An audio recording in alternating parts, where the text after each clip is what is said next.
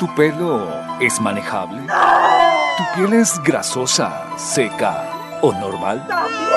¿Te desmaquillas antes de ir a dormir? Sombras, labial, cremas antiarrugas, tratamientos capilares, champús anticaspa, esmaltes, cremas hidratantes. Todos estos consejos de belleza los podrás escuchar con Kate Pinzón en Seamos Más Bellas. Podcast de belleza.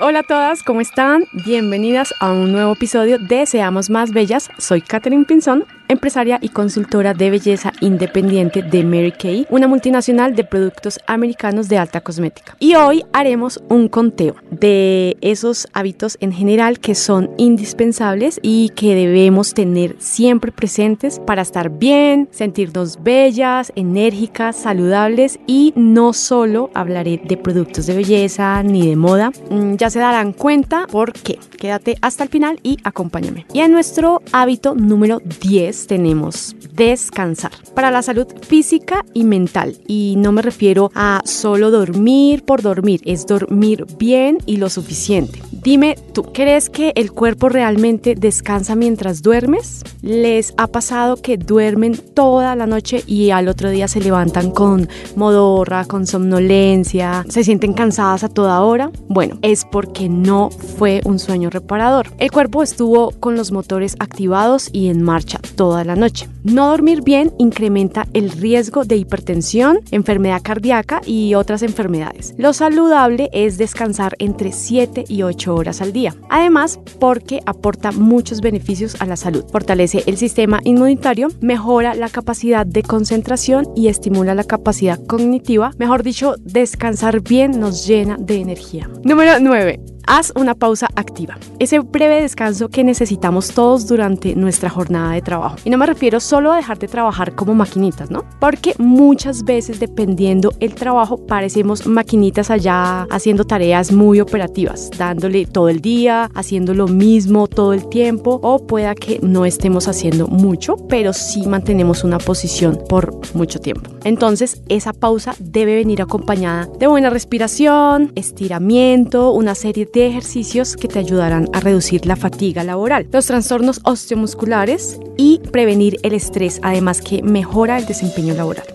Nuestro número 8 es escribir y no es asunto exclusivo de los escritores. Hacerlo diariamente nos ayuda a dialogar con nosotros mismos, algo así como tener un diario. Y puede sonar muy cursi, pero esto nos hace reflexionar de ciertos hechos y acontecimientos que surgieron en el día. Nos ayuda a desenfocar la realidad, a meditar, a descargarnos y resolver esas preguntas que guardamos en nuestro interior muchas veces. Así que solo necesitas manos, lápiz y papel o lo que sea que utilices. Vamos con el número 7, rutina diaria del cuidado de la piel. Como lo dijimos en nuestro primer podcast, si quieres lucir una piel radiante, luminosa, es importante que adquieras una rutina de limpieza, tener un paso a paso para cuidar, proteger, consentir nuestra piel y para que empieces a ver cambios reales en ella. Número 6. Caminar todos los días así sean 15 a 30 minutos, a un paso ligero. No saben la cantidad de beneficios que trae esto. Reduce la celulitis y flacidez,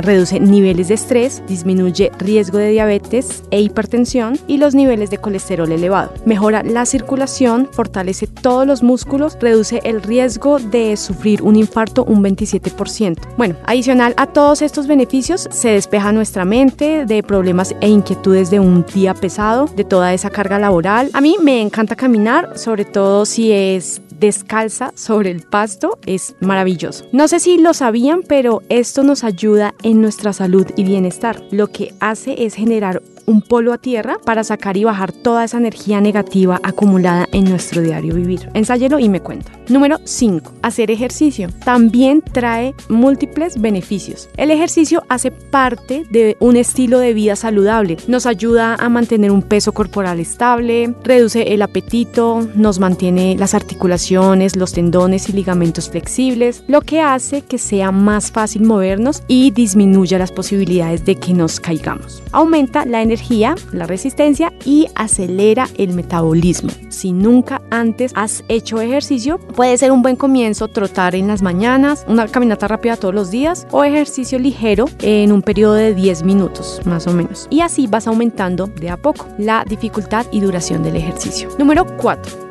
Buena alimentación. Consumir frutas y verduras ricas en vitaminas, minerales, antioxidantes ayudan al correcto funcionamiento del organismo. Aumentar el consumo de frutas y verduras reduce el riesgo de enfermedades no transmisibles, como las cardiopatías y determinados tipos de cáncer. Previenen el aumento de peso y reducen el riesgo de obesidad. Nuestro hábito número 3 es tomar agua. El agua es vida. Nos ayuda a estar sanos, a hacer la digestión, mantiene los músculos en buen estado, ayuda a transportar el oxígeno entre las células de nuestro cuerpo. Por eso es muy importante conservar limpia el agua potable. Número 2. Leer. Es importante ejercitar no solo nuestro cuerpo, sino también nuestra mente. Leer nos educa, es la práctica más importante para el estudio. Es adquirir conocimiento, nos despierta la mente, hace que nuestra imaginación vuele. Mediante la lectura podemos entender mejor las cosas que nos pasan. A mí por lo general me gusta la lectura de superación, de motivación de reflexión, también la lectura ilustrada y aunque es más para niños, pero pues me gusta. Y por supuesto leer la Biblia, no solo leerla, sino estudiarla. Y nuestro hábito número uno y el más importante para mí, y creería que debería ser el más importante para todos, es orar. Así es, respetando claramente las creencias de cada uno, hablar, comunicarnos con Dios, agradecer es esencial y no solo buscarlo cuando estamos en aulagas o cuando estamos mal y necesitamos ayuda, sino también cuando todo sale de maravilla, cuando todo está bien, porque así no podamos ver, Dios siempre obra en nuestras vidas. En la oración expresamos nuestro sentir y nuestras necesidades, aunque ya sean conocidas de antemano, es importante hacerlo. Bueno, y si con los anteriores hábitos mencionados nos sentiremos renovados, saludables, enérgicos, con este nos sentiremos mucho más que eso. Y llegamos al final de este episodio. Este espacio fue más como de reflexión de la importancia de tener nuevos y buenos hábitos. Espero pongas en práctica todo lo aprendido y si te gustó este contenido, sígueme en mis redes sociales. Me en Instagram como arroba cat.k.pachón y en Facebook como Catherine Pinzón Pachón. También te invito a que me escribas y agendes conmigo una sesión de belleza completamente gratis. Las espero en un próximo episodio en Seamos Más Bellas con Catherine Pinzón porque una mujer puede ayudar a otras en el camino. Chao.